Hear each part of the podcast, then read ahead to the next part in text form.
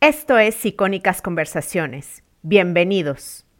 Hay una idea mucho, eh, sobre todo en toda Latinoamérica, de que ahorrar es imposible si no tienes un sueldo alto. ¿Y qué es lo que sucede, Jess? Al final del día, cuando alguien gana 10 mil pesos, pues le cuesta trabajo, ¿no? Y cuando alguien gana 20 mil pesos le cuesta trabajo. Y luego cuando empieza a ganar 50 mil pesos, pues también te cuesta trabajo porque el dinero es como los cajones y las casas. No sé si les ha pasado que tienes una casita chiquita y tú estás todo apretado, ¿no? Y tú ya luego te cambias a una casa más grande y dices, ay, aquí voy a caber más. Y de repente pasa uno o dos años y ya estás otra vez apretado porque te llenaste de chivas o de cosas, como decimos aquí en México, chivas. Y te cambias a un caseronón y de todas maneras, si no cambias tu comportamiento de acumulador, no vas a caber en dos años. Lo mismo pasa con el dinero.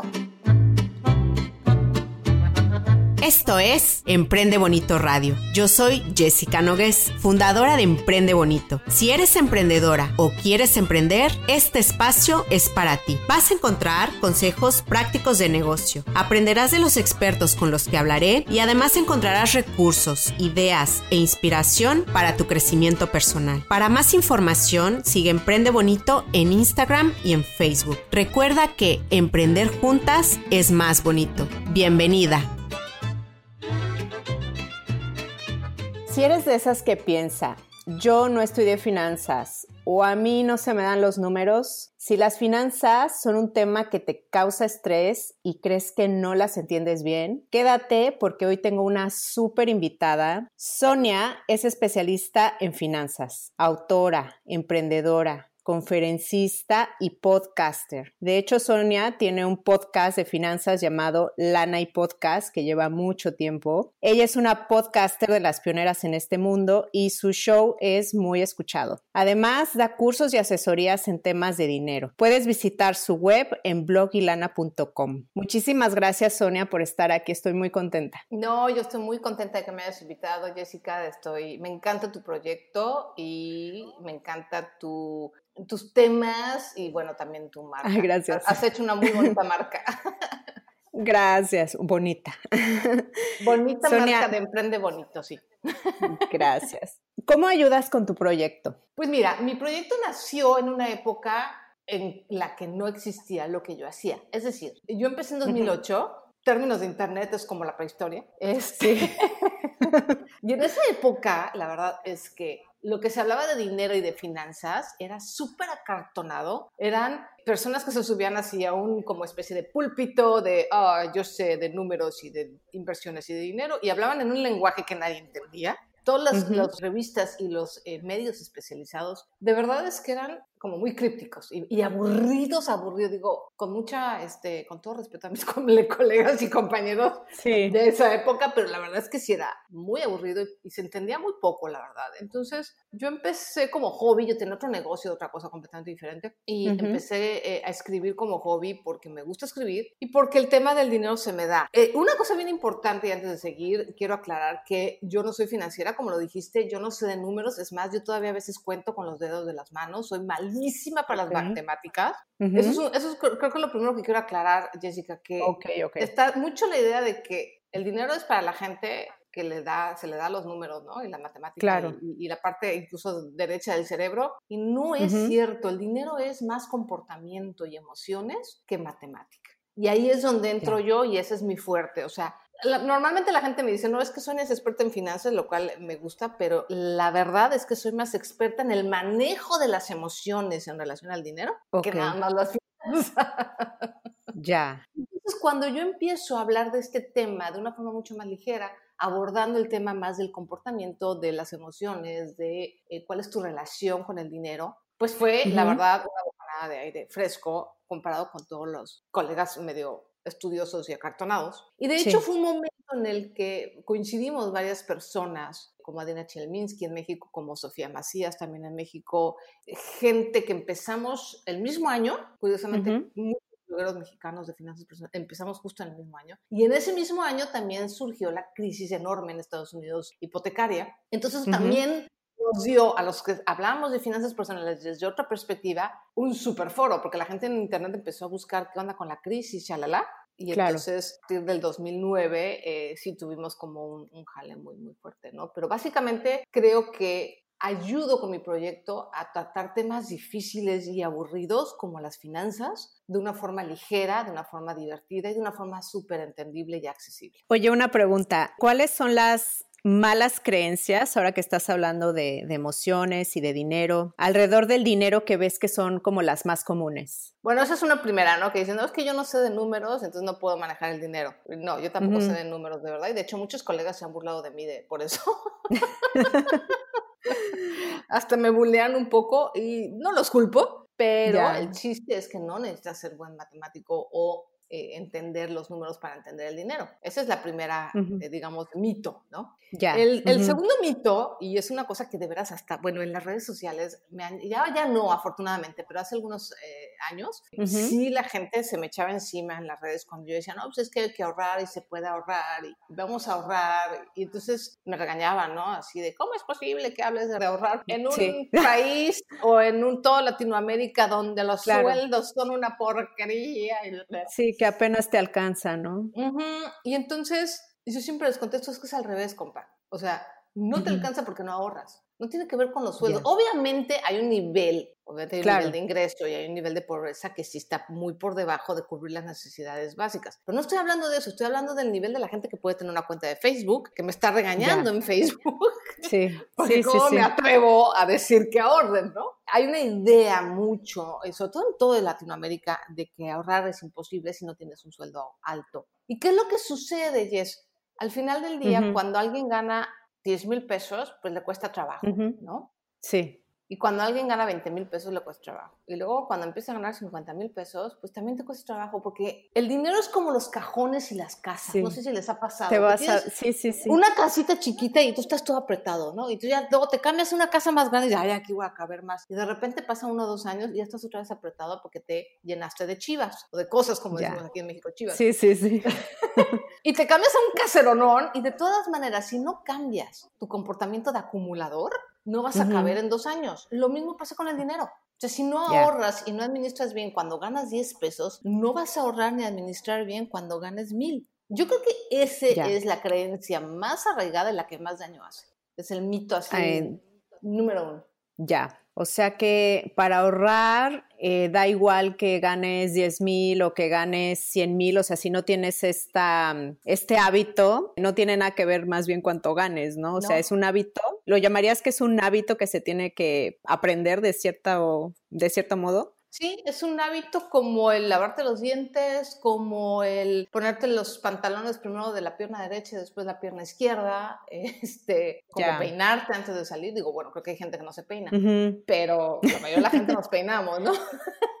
Ya. Sí, sí es un hábito, se puede aprender y es muchísimo más fácil de lo que pensamos. Tenemos muchas resistencias, resistencias emocionales, pero les juro, les perjuro que no es tan difícil. Yo, por ejemplo, siempre fui una persona que no ganaba mucho. Toda mi vida, mi, digamos que mi demonio a vencer era el ganar más. Siempre fui de ganar poquito y mi familia tuvo ciertas carencias. Digo, no estábamos tan mal, pero sí teníamos carencias y aún ganando poquito podía ahorrar. De hecho, cuando recién me casé, mi esposo fue una de las cosas que más le, impactó de mí porque él ganaba, pues, ¿qué te gusta? Yo creo que unas como cinco o seis veces más que yo. Y yo siempre tenía dinero ahorrado y él nunca tenía dinero ahorrado. Ya. Era muy eh, impresionante. te voy a decir dos cosas que yo he escuchado en Europa. Ves que, bueno, yo vivo en el norte de Europa, aquí la cultura es otra, ¿no? Con respecto al ahorro. Y quiero que me digas si tú estás de acuerdo o no estás de acuerdo. Una de las cosas que he escuchado entre la gente que vive aquí es que, por ejemplo, en los países donde hace buen clima, como México, la gente vive mucho en el presente. No es como estos países en donde llega el invierno y es de que hay nieve y no se da absolutamente nada. Entonces como que la gente siempre tiene que estar pensando a futuro, ¿sabes? Pues, de que va a llegar el invierno, entonces me tengo que preparar. Esto no sé si es verdad. Y luego también, ¿sí? Yo considero que es totalmente cierto. Total. Lo ves en el mismo México. o sea, yo ahorita estoy viviendo en el sur, sur, sur, sur del país. Ok. Y efectivamente es uno de los, eh, desafortunadamente uno de los estados más bonitos, pero uno de los estados más pobres. Y la gente en el norte, que tiene un clima mucho más adverso en el mismo país, sí eh, son los estados más prósperos. Ya, pues es algo que yo he escuchado aquí, te digo. Y otra cosa que también, no sé si sea verdad o no, ya me dirás ahorita tú qué opinas, es que, bueno, mi esposo es suizo, ¿no? Y él está acostumbrado a que su moneda sea estable. O sea, el franco suizo es de, de esas monedas que no se devalúan, que son muy estables. Y él me decía, es que, por ejemplo, si yo viviera en México y estuviera ahorrando, de repente mis ahorros pueden no valer nada. Entonces, no sé si eso también tenga algo que ver. Fíjate que eso dejó una gran huella en la gente que somos un poquito mayor, eh, los que alcanzamos. Yo viví mi, mi, adolescencia, infancia en los ochentas, y la gente que vivió su juventud en los ochentas sí dejó muy marcado esas devaluaciones enormes y durísimas que hubieron durante pues, casi todo el sexenio de López Portillo. Ya. sí dejó huella hasta la fecha. Hasta la fecha el mexicano su máximo es tener dólares. Y es por eso, ¿no? Ahora, hoy en día, gracias a muchas cosas, entre ellas la globalización y una serie de cosas, hay ya más instrumentos eh, de inversión o de ahorro en los que puedes eh, diversificar y puedes meter tu dinero. Ahora, aún así, pues sí, viviendo en un país latino, siempre hay posibilidad de que tus ahorros bajen, ¿no? Ya no, ya no tanto que desaparezcan, ya sería más difícil que desaparecieran, pero sí que bajen. Pero eso es como pensar, o sea, no ahorrar porque tu dinero va a desaparecer, es como pensar, ¿sabes qué? Mira, ya no voy a comer porque mañana me va a dar hambre. ¿No? Entonces, pues, ¿para claro. como? Sí, sí, sí. Si me va a volver a dar hambre. Entonces, es como una lógica circular muy, no muy productiva. La vida está llena de riesgos, pero para mí se me hace mucho más arriesgado que una persona, que una familia no tenga nada de ahorros. Claro, no piense a futuro. Exactamente, a que pueda a lo mejor, pues por la inflación o lo que sea, eh, bajar sus ahorros. Yo creo que siempre es mejor tenerlos que no tenerlos. Ya, y también, bueno, yo he escuchado muchas veces en, en, México personas que viven mucho en el presente, pero yo creo que esto es cultural, así de carpe diem, este, yo no sé qué va a pasar mañana, igual voy a estar muerto, hay que disfrutar el presente, o sea, esto yo creo que también influye un poco, ¿no? Ojalá viviéramos en el presente, porque ahora como decimos en México, ni maíz. O sea, no. No. Eh, eh, eh, ese es el discurso, pero en realidad no estamos, o sea, no estamos en el aquí y el ahora, no somos tan zen. Somos de, ¿puedo decir una mala palabra en tu podcast? Sí, sí, sí, por supuesto. Ya es que luego dices que tiene, que ser el podcast clean. Bueno, este va a ser no, No, no, no, no, no Porque en Latinoamérica, principalmente en México, nuestra política es chingue su madre, me lo merezco. Ya. Ese es nuestro mantra. ¿no? Entonces, realmente no es que vivamos en el presente, es que la idea de prevenir es así gratificación de, también, ¿no? Lo quiero ahora y no me importa el costo que yo pague después. Ya. Y a veces ni siquiera el costo que pague ahorita, porque luego pagamos el costo ahorita y luego pagamos también el costo en el futuro. Pero más bien es eso, vivimos, o sea, es verdad, pero eso de vivir en el presente se oye muy, muy romántico y muy zen, pero no, es, ojalá fuera así. Ya, Ojalá sí. Más bien somos del Ingesu. Ya, por supuesto. Oye, a muchas nos da miedo y ansiedad hablar de dinero. ¿Por qué el dinero está tan ligado a las emociones? ¿Por qué tenemos eh, muchas de nosotras una mala relación con el dinero? También es cultural, porque se le ha asignado al dinero características negativas. El dinero es malo, el dinero corrompe, el dinero saca lo peor de las personas, el dinero es el instrumento del diablo. O sea, todas esas frases que se dicen desde épocas de las bisabuelas, tatarabuelas, han mermado mucho en, en, la mente de las personas en general en Latinoamérica. Entonces, claro que yo tengo una mala relación con algo malo. O sea, si el dinero es veneno y si lo toco me corrompe, pues no, no lo quiero, ¿no? O sea, pero a la vez lo necesito. Entonces vuelve una relación tóxica, ¿sabes? Porque lo necesito, pero me hace daño. Y entonces como me hace daño, yo lo trato mal y lo desperdicio, pero lo desperdicio, eso me hace sentir culpable porque lo necesito, ¿sabes? Se vuelve, se vuelve como una relación tóxica, literalmente. Sí, sí. Pero básicamente tiene que ver con que nos han dicho que el dinero es malo. Y yo lo que le digo a la gente, le digo, a ver, si tú eres un carpintero y vas a vivir toda tu vida con herramientas de carpintería, ¿le vas a decir al desarmador y al martillo que son veneno y que te hacen daño? No, el desarmador y el martillo es una herramienta nada más. Claro. Con el martillo puedes construir un librero y puedes mm, agujerarle el cráneo a una persona, pero no es culpa del martillo. O sea, el martillo es el martillo, ¿sabes? Sí, con el dinero pasa lo mismo, Jessica. Con el dinero puedes hacer cosas extraordinarias y también puedes hacer mucho daño. Pero es un tema que tiene que ver con nosotros, con nuestra ética. No es el dinero el que me hace daño, son las emociones que yo le pongo al dinero y al poder. Entonces, si no me gusta mi situación económica, que yo creo que es lo que le pasa a muchas, ¿cómo comienzo a cambiarla? El primer paso es entender, yo creo que esto, ¿no? Decir, a ver, el dinero es una herramienta que yo voy a, con la que yo voy a convivir de aquí hasta el día que me muera. Eso es una realidad, ¿eh, chicas? Sí, es verdad.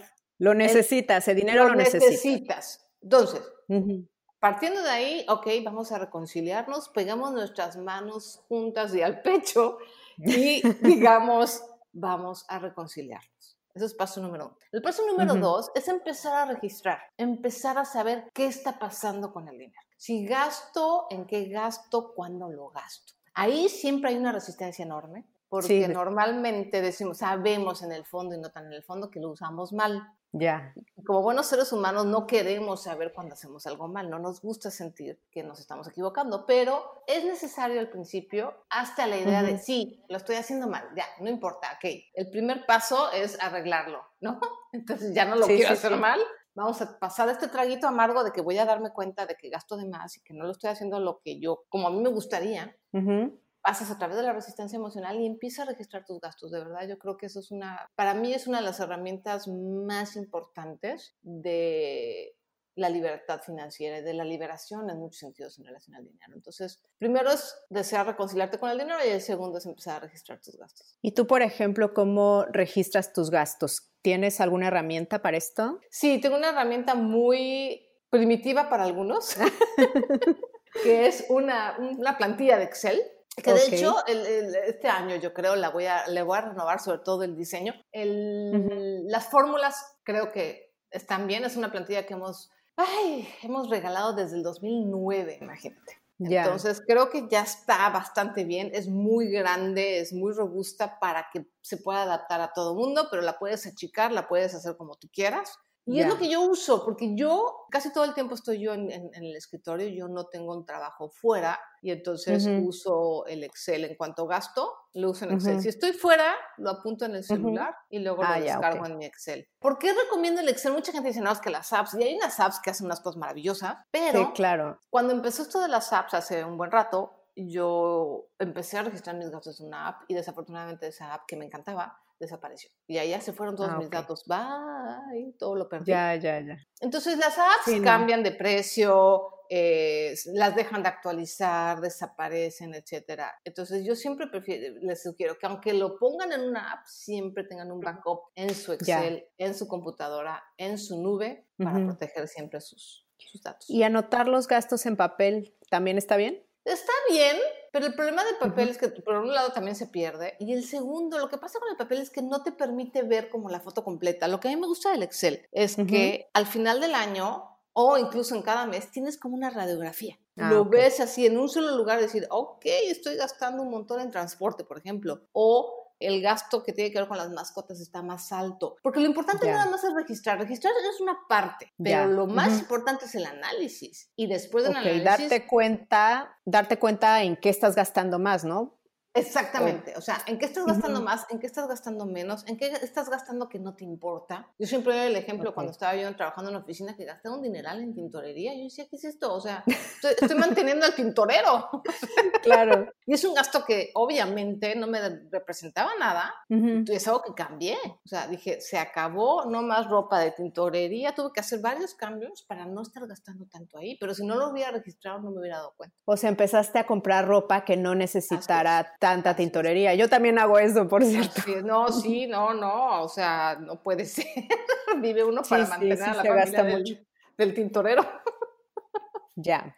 Entonces, como eso, te empieza, o sea, necesitas hacer el análisis. Entonces, lo que pasa a veces con el registro en papel es que se queda ahí, pero luego ya no lo puedes volver a analizar. Vaya, no tienes la facilidad de hacer comparaciones.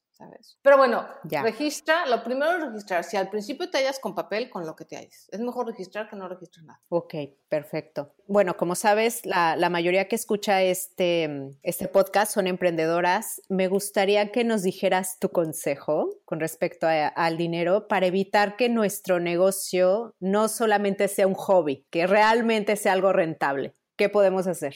Hijo, lo primero, y me vas a decir, ay, Sonia, qué tontería, pero es verdad. Nos cuesta. no, no, a veces lo obvio es lo más importante, dime. Lo obvio es vender.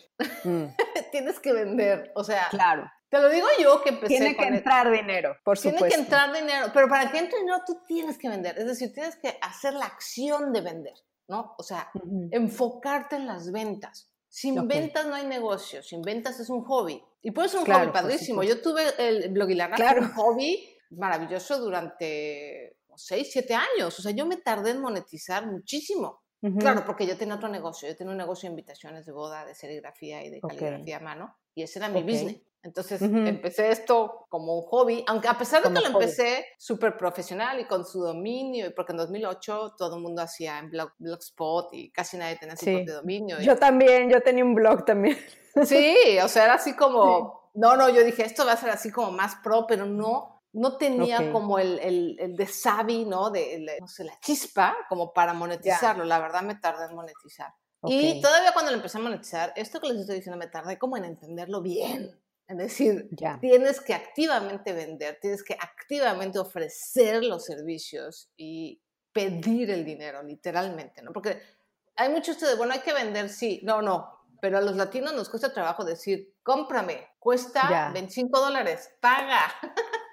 Claro, claro. Entonces, eh, ese es el punto número uno. Y el punto número dos es que sí trates de tener un orden financiero entre tu negocio y, tus gastos personales. Eso también es fundamental. Normalmente los emprendedores nos, se nos hacen grudo, ¿no? La masa. Y entonces mezclamos el dinero del negocio con el nuestro, con el de la familia, con el que, ya sabes. Sí, Entonces, tener dos registros, por ejemplo, ¿no? El de la casa, el de los gastos de la casa, la familia, los personales y el, todo lo que tenga que ver con el negocio, es lo ideal. Sí, ya. O sea, ahorita con este ejemplo que me estás dando, que es de hecho un ejemplo personal, cuando se inicia un negocio, lo normal es que no se tengan ganancias al inicio. ¿Después de cuánto tiempo más o menos, según tú, tendríamos que ver ganancias? O sea, ¿recomiendas tener un colchón de dinero o, por ejemplo, como tú, algo paralelo? O sea, ¿durante cuánto tiempo más o menos? O, no sé, ¿cuál sería tu consejo aquí? Totalmente, ¿eh? o sea, no se lancen al mundo de emprendimiento si no tienen un súper mega colchón y lo ideal es emprender mientras trabajas en otra cosa. Eso es lo ideal. ¿Por qué? Lo que me preguntas ahorita es una súper pregunta, pero desafortunadamente no hay respuesta. O sea, no sabemos eso. Yo no te puedo decir a ciencia cierta cuándo vas a llegar a tu en punto un año, en dos años, claro. No tengo ni idea. Que depende del negocio, depende de la persona, depende del mercado, depende del momento, depende de un montón de cosas. Entonces, yo no sé cuándo vas a llegar tú a tu punto de equilibrio mucho menos cuando lo vas a pasar, que es lo ideal, ¿no? claro, que ya el negocio no nada más sea autosustentable, sino que hasta empiece a dejar ganancia. No tengo idea, y tú tampoco. Podemos tener números alegres, y ojo, amigas emprendedoras, saquen lápiz y papel, porque esto es importante. bueno, todo es importante, pero esto es importante. Sí. Muchas veces hacemos números alegres en nuestra cabeza. Decimos, a ver, yo voy a vender aretes hechos a mano, por ejemplo. Y como todo el mundo me ha hecho mis aretes, yo estoy segura que se, puedo vender tres aretes al mes y si vendo tres aretes al mes, con eso ya pago esto, esto. Y entonces empezamos con estos números alegres y decimos, ya, yo voy a llegar a mi punto de equilibrio en seis meses y entonces ya voy a poder, entonces guardo para seis meses y dejo mi trabajo. Y cuando empiezas realmente ya meter los pies al agua, te das cuenta que no vendes tres aretes al mes, a veces hay meses que no vendes ninguno, y entonces llegan los seis meses y ya se te acabó el dinero y empieza el sufrimiento y, qué onda, y esto del emprendimiento es muy difícil, y entonces no debe haber renunciado, y bueno, ¿verdad? Claro. Entonces, no hagamos números alegres, tratemos de verdad de a la hora de empezar a emprender, ser lo más realistas y tendiente de hecho hacia lo negativo que hacia lo positivo en cuanto a cómo nos va a ir y el tiempo que nos va a tomar. No se trata de, ser negativo, de decir me va a ir mal. No. Claro. Si crees que te va a tomar algo seis meses, calculale como el doble. Calculale 18 meses. Sí, ya. Sí, sí, sí. De hecho. Súper importante. Y bueno, ahorita estabas mencionando que, que, nos cuesta mucho trabajo vender, ¿no? O vendernos. ¿Cómo, ¿Cómo sé el valor de mi trabajo? Por ejemplo, ¿cómo calculo un buen precio de venta al público? Híjole, eso es una cosa como, como alquímica, ¿no? Es como, yo me imagino así como balancear fórmulas de química, ¿no? Le pones un poquito acá, le pones un poquito allá.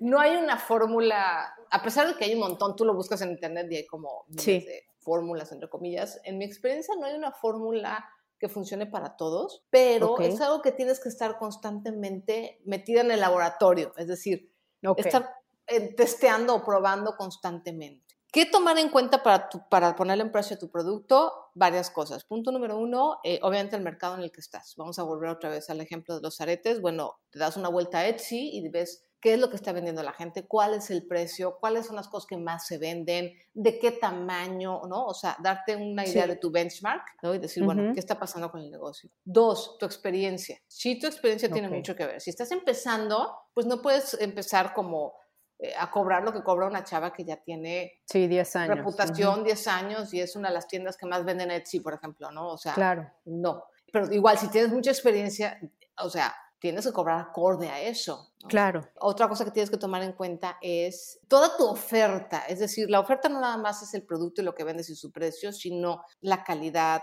los bonos, en los resultados que tu producto, que tu servicio le da a tu cliente, ¿no? La satisfacción, en fin, todo lo que está alrededor de tu producto, ¿no? lo que es lo que se, lo que es la oferta. Porque hay productos muy básicos y hay productos muchísimo más complejos. Entonces, si tu producto es más complejo y tiene mucho más servicios alrededor, obviamente tiene que ser un diferente precio. Entonces, ese tipo de factores son los que tienes que tomar en cuenta. Y ciertas estrategias, por ejemplo, yo soy una persona bastante ansiosa. Entonces, lo que me ha funcionado a mí para introducir mis productos es siempre los introduzco en un precio que yo considero yo inferior a lo que realmente vale. Como precio introductorio, se lo pongo más barato a la gente de mi comunidad y les digo, ¿no? Este precio no es lo que vale. Claro. Y después voy subiendo el precio conforme mis alumnos, yo casi todo vendo básicamente infoproductos, ya no vendo cosas eh, físicas, ahorita soy infoproductora, entonces conforme mis alumnos van teniendo resultados, entonces voy subiendo el precio. Eso me va dando a mí la confianza para ir subiendo el precio. Y además les doy un beneficio a la gente que primero confía en mí de un precio más barato. Porque eso es una estrategia que yo utilizo y me ha servido muy bien para sentirme Claro, es como una preventa.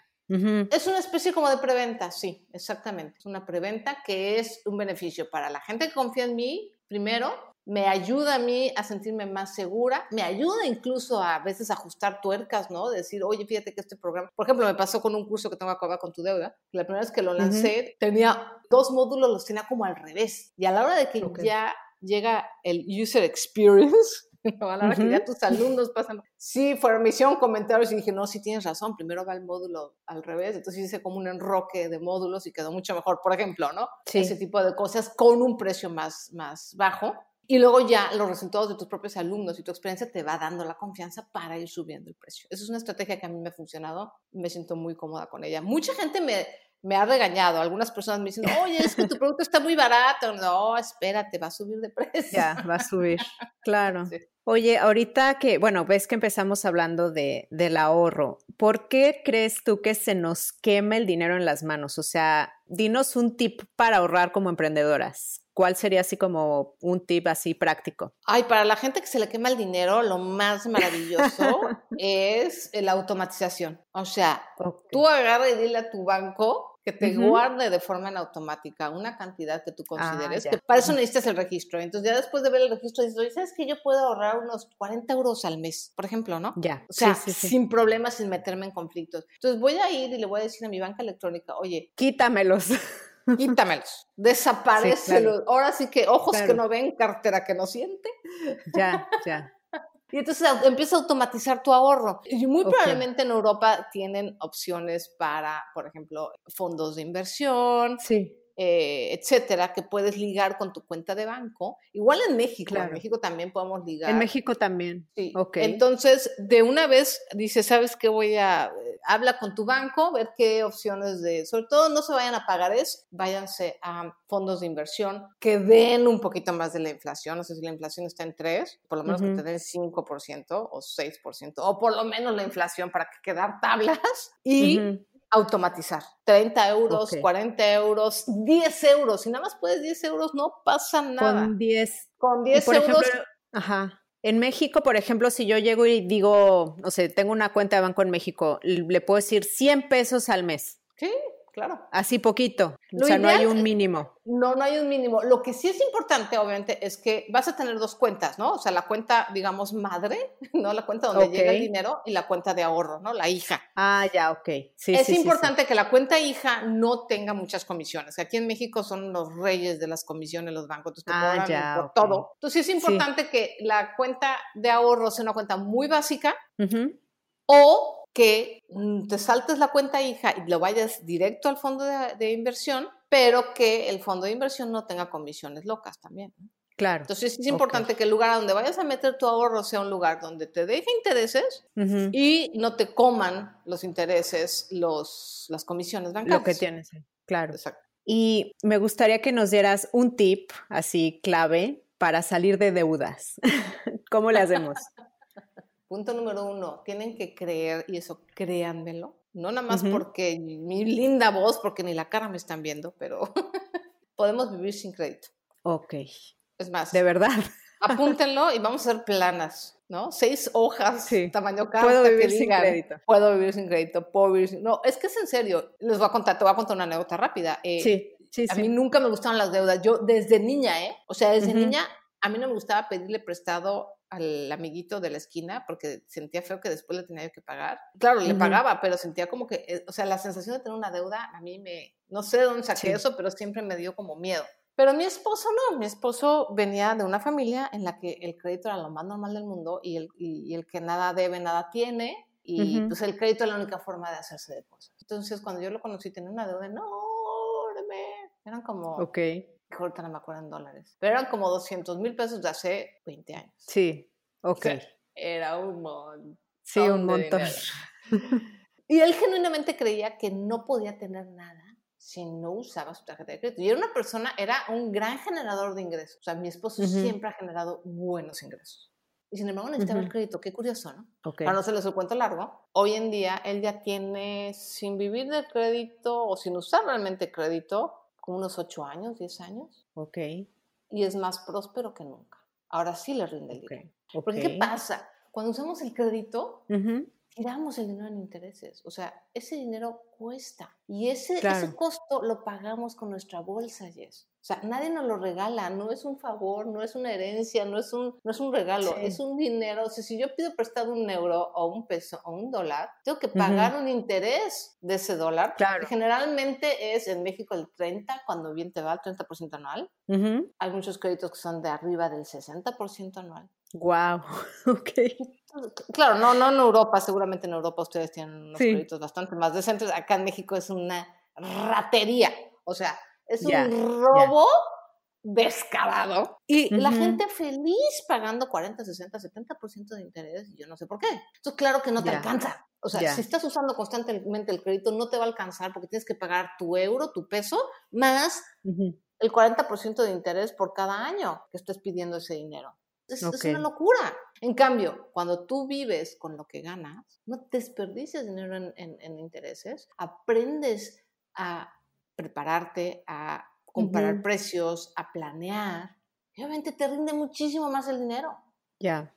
Entonces, o sea que, digamos que, bueno, te, tengo una tarjeta de crédito, o sea, no, no me voy a esos ejemplos en donde tienen varias. Una, ¿cuál sería una buena práctica para tener una tarjeta de crédito de forma saludable? Usar el, el financiamiento que te da el crédito, que son aproximadamente entre 30 y 45 días, y pagar siempre el total de todo lo que debes. O sea, si un mes compraste 25 dólares, okay. el siguiente fecha de pago pagas 25 dólares. No 8, no 18, no 12, 25. Ok, 25. O sea, pagas el total y usas la tarjeta nada más para financiarte esos 30 o 45 días. Que básicamente significa, es que la tarjeta es un método de pago, no es un método de financiamiento. Es decir, tú vas a comprar con la tarjeta de crédito las cosas que ya tienes, o sea, con el dinero que realmente sí tienes en tu cuenta. Nada más vas a usar la tarjeta de crédito como método de pago. Ok. Eso es una forma de usarla de forma sana. De forma sana.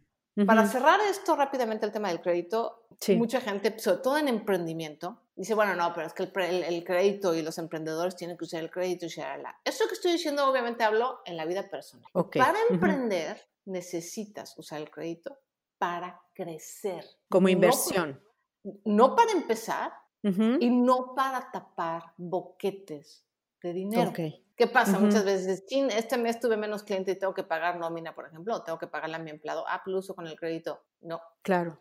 Ah, ya. Porque te vas a meter en unos problemas bien graves después. Entonces, el crédito es para cuando como emprendedor dices, no inventes, tengo un montón de pedidos, tengo un montón de clientes, ya no me doy abasto, necesito comprar insumos, necesito comprar otra computadora, necesito contratar a alguien. Sí. Pero es porque ya la demanda te está exigiendo crecer. Ese es el momento de contratar un crédito como emprendedor. Ya. Y también como emprendedores, tú aconsejas tener tipo un colchoncito, ¿no? Por si, no sé, por ejemplo, ay, se me rompió la impresora, ¿no? O sea, es un gasto. ¿Sabes qué? Como emprendedores, incluso a los que somos solopreneur o freelance, o los pequeños emprendedores, es también un, colchón para cuando no hay clientes. Es que de repente hay momentos claro.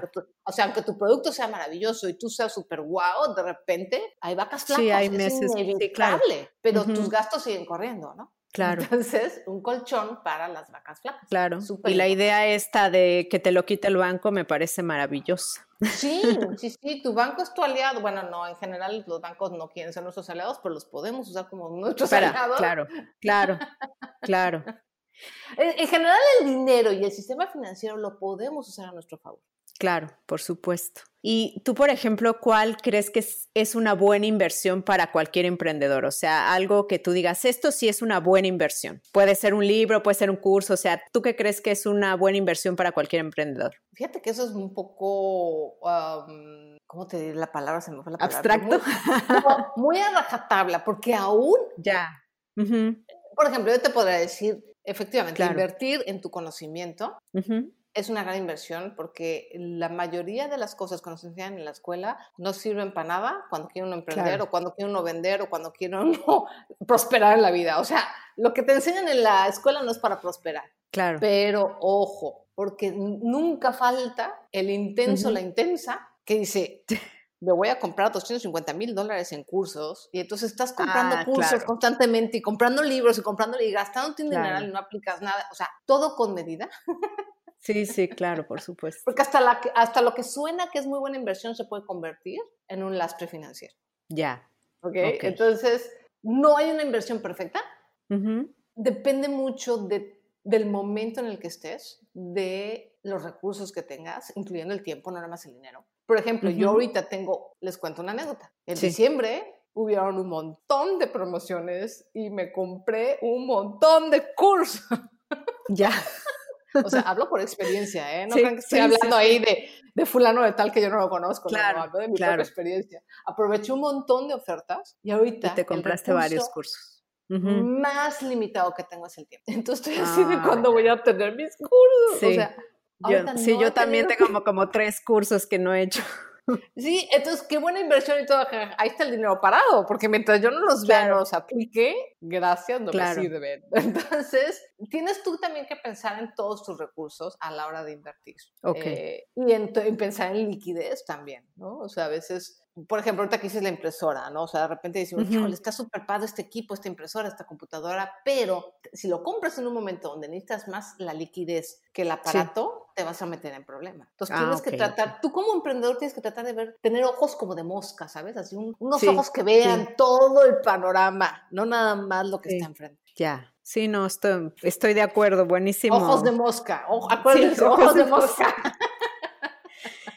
Me gustaría que me contaras un poco de los dos libros que vendes. Uno se llama Apuntes de una oveja freelancera y el otro Diario de una oveja financiera. Cuéntame así rápidamente de qué tratan. Bueno, en realidad tengo tres libros. Lo que pasa es ah, que. tres libros. ah, ok. Sí, es que no he actualizado mi página web. Ah, ya, sí, yo, yo me metí a tu website. Por no, sí, no, y me da una pena porque el libro salió en 2019, caray, y no he actualizado mi página web, entonces, pero en realidad tengo tres libros. El primero es Diario de una oveja financiera. Este es. Eh, básicamente es, en resumen, cómo veo yo las finanzas y cómo puedo, cómo puedes tú acercarte a las finanzas de una manera súper ligera y agradable. Okay. en 2013 y bueno, fue mi primer libro. Ok. Apuntes de una oveja freelancera es un libro que yo creo que le va a gustar mucho a, a toda la gente que nos escucha, a todas las emprendedoras, porque es un libro que se dedica a enseñarte paso a paso cómo manejar el dinero con ingresos irregulares. Con ingresos irregulares, eso está genial. Así es. De hecho, es un libro, dice, el, título dice, para em, empresarios, emprendedores y freelancers. Por eso se llama eh, oveja freelancera. Ok, ok. Y es el método que hemos usado mi esposo y yo. O sea, mi esposo ha sido freelance toda su vida, yo he sido freelance, he sido emprendedora. o sea, he sido las dos. De hecho, soy las dos cosas. Soy tanto emprendedora como freelance. Eh, durante ya un montón de tiempo. O sea, yo empecé mi negocio de invitaciones de bodas, lo empecé en 2000. 2000 Ok. O sea que has tenido varios negocios. He tenido varios negocios. Tuve un negocio de canastas de regalo, tuve wow ese fracaso estrepitosamente. Me bueno, no la idea, pero fue un súper fracaso. Pero aprendiste algo, ¿no? Oh, sí, me divertí horrores. ¿Qué, qué, quieres que te diga? Sentí tristeza porque yo le veía como potencial, pero no jaló. Ya. O yo no lo hice jalar. Pero sí, eh, empecé mi negocio en el 2000 y, mira, si administrar el dinero con ingresos regulares es complicado, bueno, con ingresos irregulares es una pesadilla. Sí, no, no, no. Lo sé. De se trata el segundo libro. Y el tercer libro se llama Mandalas para la riqueza. Y es un libro, es un cuaderno de ejercicios realmente para mejorar tu relación con el dinero. Es un cuaderno ah, de Ah, mira, ese suena así como para mí. Híjole, ojalá puedas llegar a, la parte del mundo donde vives, porque si Cuando vaya a México, te lo juro que lo compro. Por favor, sí, cómpralo, porque además las mandalas están dibujadas por mí, es otra de las cosas que hago, dibujo y diseño mandalas de cero. Y la idea del mandala en el libro es como ayudarte al proceso de introspección. Pero no es un libro washi-washi. La gente luego se burla de mí. De, Ay, mandala para la riqueza, eso es una, una fufada. No, sí, es un cuaderno de trabajo. Ya, o sea, es algo práctico, aunque suene ahí un poco esotérico, ¿no? Suena washi-washi esotérico, pero no es nada esotérico. Ya, Ok, me encanta que sea práctico, o sea, prácticamente, o sea, es un libro con ejercicios. Es un libro de ejercicios, tal cual. Y no son ejercicios de matemáticas, no, no, no, no, no, no, no, se van a espantar. Son ejercicios de introspección de a ver qué es lo que me dijeron del dinero, qué es lo que yo creo del dinero, por qué estoy enojado con el dinero, por qué siento miedo con el dinero. Ok, me encanta. O sea, ese sí ya, ya va a mi wish list. Leí un estudio, que bueno, no sé si tú lo leíste, igual lo leíste. Em, los psicólogos dicen que encontraron, ¿no? La cantidad exacta de dinero que se necesita, ¿no? Para tener satisfacción en la vida. Es un estudio de la Universidad de Virginia. Eh, se analizaron 1.7 millones de personas en 164 países. Y bueno, se llegó a la conclusión de que el ingreso ideal para las personas creo que era como de por ahí 95 mil dólares al año, que es bastante, bueno, son como 158 mil pesos al mes, ¿no? Y bueno, una familia con niños necesitaría más, pero el estudio encontró que una vez que se alcanza ese umbral, el sentimiento de felicidad no cambia tanto. ¿Qué opinas de esto? ¿El dinero sí te da felicidad entonces o no? Ese estudio es interesantísimo porque sí demuestra que si de repente tienes uno, dos, tres, cuatro, cinco millones de dólares no hace ninguna diferencia. O una vez que tu necesidad o sea, a partir de ese umbral, claro, ya no cambia tanto. No, no hay una diferencia. Hay una diferencia que a lo mejor en lugar de tener un iPhone normal, pues tienes uno de cubierto de oro. Pero ya, sí, claro. no hay una diferencia en tu, en tu bienestar, en, tu, en tus emociones y en tu felicidad. Eso es completamente cierto. Ok. ¿Cuál fue la otra pregunta que me dijiste? no, no, que, que, si tú crees que, o sea, el dinero te da la felicidad. El dinero es parte de la felicidad. ¿A qué me refiero? Tú no puedes ser feliz si estás constantemente luchando, preocupado, ¿no? Luchando contra algo que usas todos los días. ¿Sabes? Luchando contra algo que te va a permitir tener salud, que el dinero te da la puerta a la salud. Claro. Cuando llega la enfermedad. No puedes ser feliz si no tienes que comer. Claro. ¿Sabes? Entonces, el dinero no da la felicidad. El dinero es parte de tu, kit, de tu kit como ser humano. es, es, como lo que decía, eres un carpintero, necesitas el, el martillo. O sea, no puedes ser un carpintero eficiente si no tienes un martillo. Sí, sí, es exactamente igual. El dinero es una herramienta el martillo no hace al carpintero, pero el carpintero necesita el martillo para hacer un buen mueble. Claro. ¿Sabes? Es exactamente igual con el dinero. El dinero no da la felicidad, pero el dinero es una herramienta que tienes que tener en tu cinturón para poder ser feliz.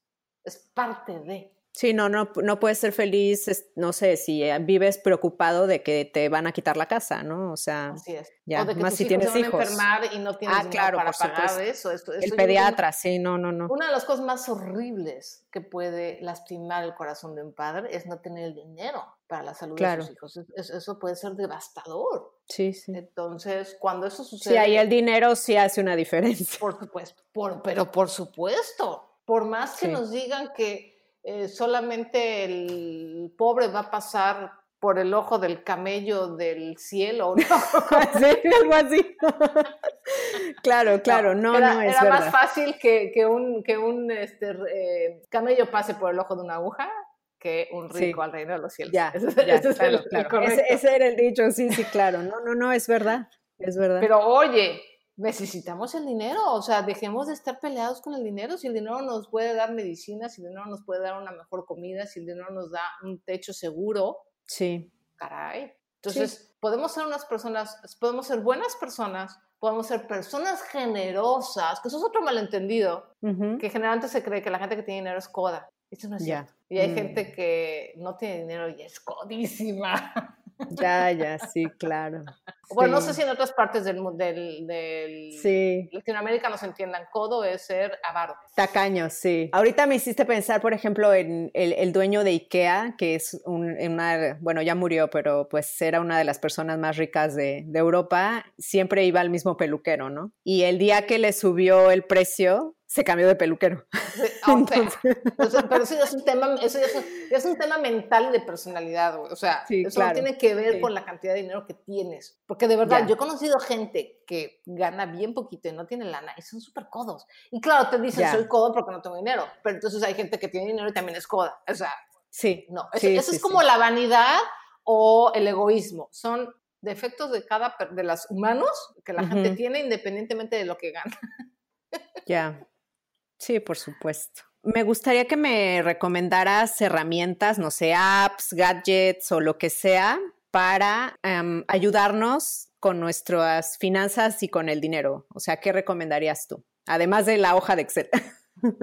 La hoja de Excel la pueden encontrar en blogilana.com, blog y Ah, diagonal, suscríbete. Sí, sí, la regalo con Ah, muchísimo gusto. La regalo Ah, con. Lo único que tienes que pagar es tu correo y que, bueno, Ya, de vez en cuando te estoy yo escribiendo, ¿no? Pero ya, nada ya, más. ya. Este, Ok. La regalo con muchísimo gusto, blogilana.com, diagonal, suscríbete. Apps hay muchas. Entonces, ahí sí no te podrá decir porque en, en gusto se rompen géneros Claro. prueben, prueben apps. Ujú. Siempre traten de verdad, mi consejo es que siempre traten de tener el, el- el respaldo en su hoja de Excel. Se lo recomiendo Ok. muchísimo porque es una, mira, es una flojera estar apuntando. La verdad es tedioso. Luego, para que se te pierdan tus datos, o sea, como que no está padre. Sí. Entonces, eh, usen la banca electrónica a su favor. Aprendan qué onda con su banco, qué onda con sus cuentas, qué les ofrecen. O sea, muchas veces también los bancos y eso nos intimidan, eh, generalmente porque además la gente que los atiende luego son como que gente que no Eso es idea, verdad. son como medio, pues con todo respeto, pero a veces medio bestias, ¿no? Entonces, Ujú. Tratemos de hacernos amigos del sistema financiero. Decir, a ver, bueno, voy a conocer mi banco, voy a ir a preguntar. Este fulanito se ve que no sabe, voy a preguntar con otro fulanito. O sea, ser un poco más proactivos en nuestras finanzas, en nuestro dinero, en eh, qué nos ofrece el país donde estamos para mejorar financieramente, cuáles son las instituciones que nos protegen, ¿no? En caso de que haya un mal uso de mi tarjeta, qué es lo que puedo hacer. O sea, Ah, sí, súper importante, sí. más que apps y gadgets, yo creo que mi recomendación es vamos a, a involucrarnos un poquito más, a preguntar, a ser más proactivos, porque nadie va a cuidar el dinero mejor que nosotros. Nadie. Sí. Nadie, nadie, nadie. Entonces, no nos cuesta nada preguntar, no nos cuesta nada echar una llamadita, hacernos amigos del, del cuate que nos atiende en el banco, ¿no? O sea, ser más humanos y decir, oye, a ver, cuéntame, ¿qué, qué otros productos tienes? ¿Qué me conviene? Igual no creerles al 100 a nadie, pero Sí, sí, sí, empezar claro. a investigar y, y conocer a fondo eh, tu cuenta bancaria, tu banco, eh, lo que ofrece tu país en relación al dinero. Eso nos va, te va a dar una ventaja enorme para que nadie llegue a marearte, para que nadie llegue a contarte cuentos chinos, a que nadie te haga fraude.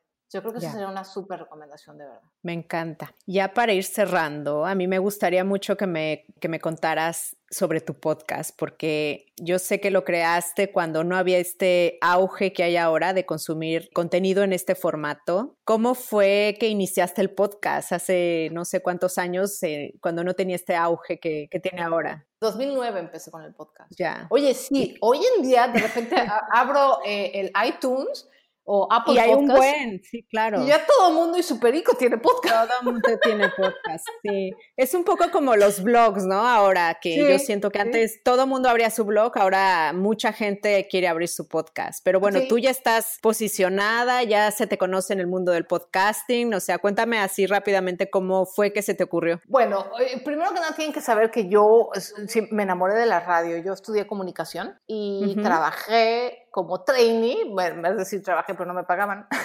Ok. en, dos estaciones de radio en México, una se llamaba WFM y la otra se llamó Radioactivo. Y fui muy feliz, me encanta la radio, o sea, sí fue así como un enamoramiento adolescente, pero nunca vino la crisis, eh, cuando estaba yo en Radioactivo, cuando llegó la crisis famosa en México del error de diciembre de 1994. Y bueno, pues obviamente no pude seguir como trainee, te, tuve que salirme y buscar un trabajo pagado. Eh, fue un, momento duro. Y a partir de ahí, bueno, pues ya nunca realmente regresé a la radio y siempre me quedó como la espinita. Y luego, cuando empecé el, el, podcast, me descubrió el famoso, él sí, es, él sí es famoso en el mundo de los podcasts, David Ochoa, de Byte Podcast él sí es todavía un pionero más que yo. Creo que cuando empezamos David y yo, él ya tenía, creo que ya iba para llegar a los 200 episodios en 2009, imagínate. Wow. Él es un auténtico pionero.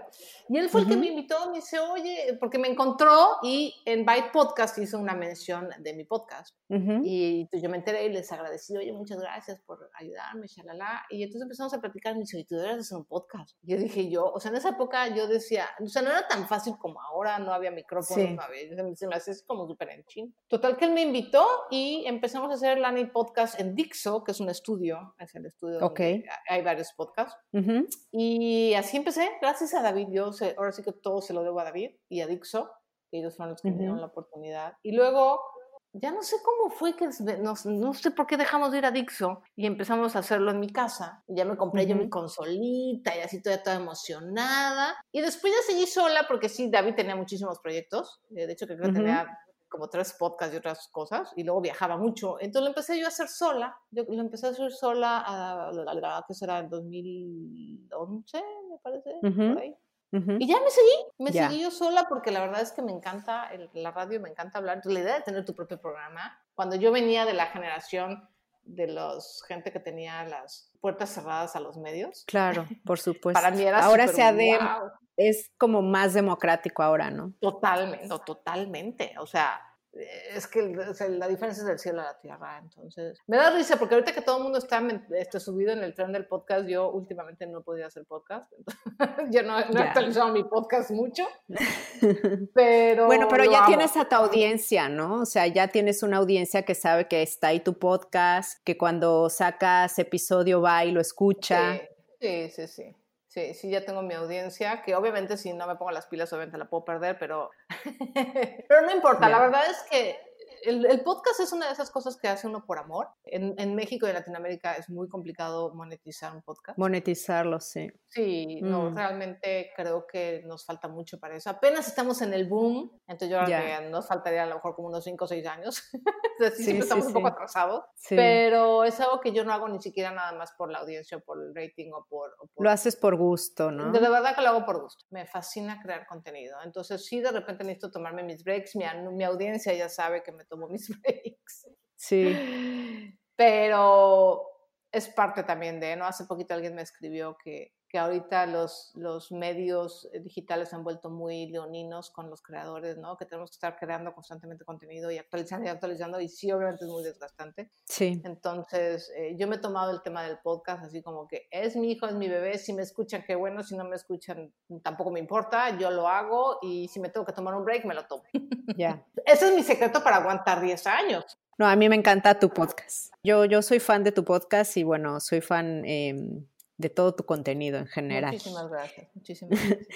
me gustaría que me dijeras tu consejo para emprender bonito. Híjole, se va a oír cursi, pero sí es como emprender desde el corazón. O sea, Sí. ¿cuál es la función de un emprendedor? Un emprendedor resuelve problemas. Para resolver problemas, obviamente tienes que tener una, un enfoque de servicio y de ayudar. No, ganar dinero es secundario. Es importante porque sin el dinero, como dijimos, hace Claro, no, hay no negocio. funciona así. Sí, es, es- es un hobby bonito. Sí. Entonces, no queremos hobby bonito, queremos emprendimiento bonito. Y para ello sí es importante no perder ese foco de decir, yo vendo un producto, yo vendo un servicio, vendo mis cursos, vendo mis aretes, vendo eh, mi asesoría o vendo mis pizzas Ujú. para ayudar a alguien. A Claro. lo mejor el problema es, son sus finanzas personales, a lo mejor el problema es que tienen hambre y quieren comer sano y, y rico, a lo mejor el problema es que quieren ser más femeninas y entonces quieren hacer unos aretes más femeninos, o sea, Ujú. sea lo que sea que quieras resolver, para mí la forma de emprender bonito es eso, es enfocando siempre Sí. en el problema que vamos a resolver con nuestro producto o servicio. Perfecto, me A encanta. lo mejor es un poco cursi, pero es verdad, es verdad. No, sí, sí, estoy de acuerdo. Me, me encantó tu consejo. Mm, No sé si quieres invitar a las emprendedoras a tu podcast, cómo, dónde lo encuentran, cómo lo encuentran. Lo encuentran obviamente en las principales plataformas, en Spotify, en Apple Podcast, está en blogilana.com diagonal podcast, Ah, también está es- como el, como resumen de todos los podcasts. Eh, Ya son 200, de hecho hoy debería de haber grabado el 227, Wow. no sé si, no sé si me dé tiempo, que Ok. para 10 años es poco, ¿eh? Para 10 años ya debería estar en 500, más de 500, pero bueno, te digo que me tomo mis breaks, me tomo mis licencias mis licencias creativas. Entonces pueden ir a bloglana.com diagonal podcast, en Spotify como Lana y Podcast. Ujú. Y estoy en Overcast y en otros, eh, en iVoox. Estoy en, Claro. prácticamente estoy en todas las plataformas de, Y además, de- de podcast. no solamente hablas de finanzas, también tienes una sección que me encanta que se llama paréntesis, entonces Sí. también va, van a escuchar otro tipo de temas que a mí me gusta mucho el enfoque que le das. Muchas gracias. Y eh, tú, ¿dónde quieres que te, o sea, si hay alguien que te quiera contactar, ¿qué, en, qué red social te gusta que te contacten? Básicamente estoy en las eh, tres principales que son Ujú. eh, Facebook, Twitter Ujú. e Instagram. Ok. Me encuentran también, por ejemplo, en, en YouTube. En mi podcast está también en YouTube. Entonces, mucha Ah, gente, de ok. hecho, hay un chavo que es súper fan mío y me dice que yo soy la mejor youtuber del mundo y entonces me da mucha risa porque yo no, pues no soy youtuber. O sea, no aparezco en video, pero. eh, Ah, ya, o sea, subes tu podcast y nada más escucha el sonido. Eh, yo hago es. exactamente lo mismo. Sí, sí, es que hay mucha gente que le encanta consumir a través de YouTube y me parece genial. Entonces claro. también está un canal de YouTube donde pueden ver mis... También ven videos, hay uno que otro video donde está mi cara, pero en general... Y de hecho hay un video en YouTube donde explico mandarlas para la riqueza y de qué se trata, pero casi todo es un podcast. Entonces te digo, estoy en YouTube. ¿Y tus redes? Instagram es blogilana.com, ese es el handle. Eh, en Twitter y en Facebook estoy como blogilana nada más. O, Blogilana- o buscan mi nombre, Sonia Sánchez Square, y también aparece. Ok, perfecto. Pues muchísimas gracias, Sonia. Me encantó hablar contigo. No, igualmente, Jessica, ya la teníamos desde hace tiempo. Espero que no sea el último. Oh, no, hombre, yo encantada. A mí me dicen podcast y yo soy súper, ya sabes. Me encanta tu proyecto y muchísimas gracias por invitarme, de verdad. Gracias y a ti emprendedora te veo en el próximo episodio. Gracias por escuchar este podcast. Tú me inspiras y lo haces posible. Si te ha gustado, por favor, ayúdame a compartirlo. Suscríbete en Spotify, Apple Podcasts o YouTube para que no te pierdas ninguno de los episodios de Emprende Bonito Radio y me ayudes a la continuidad de este podcast. Muchísimas gracias por estar aquí. Te veo en el siguiente episodio porque emprender juntas es más bonito. Gracias por escuchar Icónicas Conversaciones, en donde exploramos ideas clave y hacks para una vida plena y con propósito. Sapiencia y ciencia para la vida. Asegúrate de no perderte ningún episodio suscribiéndote en tu plataforma de podcast preferida. Para más contenido y actualizaciones, sígueme en mis redes sociales. Me puedes encontrar como Jessica Austria. Hasta la próxima.